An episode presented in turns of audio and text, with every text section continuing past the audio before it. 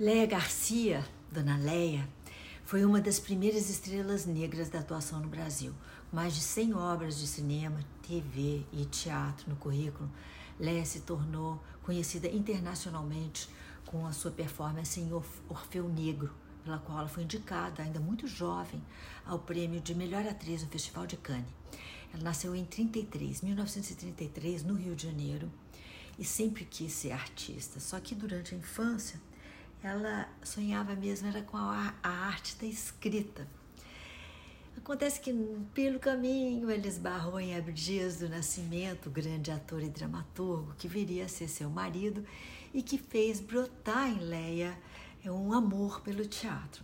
Em 52, ela estreou no teatro com uma peça escrita pelo marido, Rapsódia Negra, encenada pelo histórico grupo de teatro experimental do Negro, Teatro Experimental do Negro.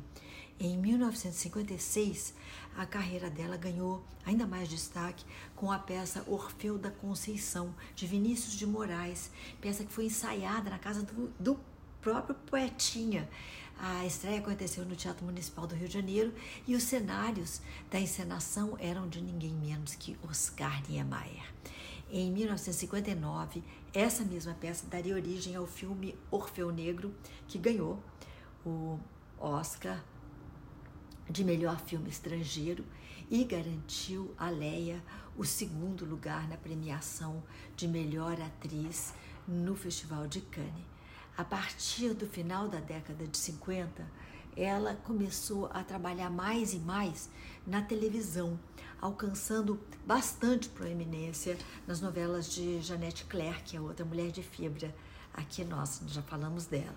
Apesar de ter papéis de destaque, a TV ainda era extremamente racista e escalava poucas atrizes negras e para papéis muitas vezes aquém dos seus talentos. Leia, em grande parte, fazia papéis de empregadas, de secretárias. Da novela Escravizaura, que foi seu maior sucesso televisivo, Leia deu vida à sua primeira vilã, Rosa. Apesar do reconhecimento, o papel também lhe trouxe problemas porque a atriz chegou a ser agredida na rua por espectadores que não sabiam ou não queriam diferenciar realidade de ficção. Né? Além da, de sua longa e variada carreira na televisão e no teatro, Leia também contribuiu enormemente com o cinema nacional e ganhou quatro quiquitos no Festival de Gramado. Durante a edição deste ano, a atriz seria homenageada com o Oscarito, um prêmio de reconhecimento pelo conjunto da obra.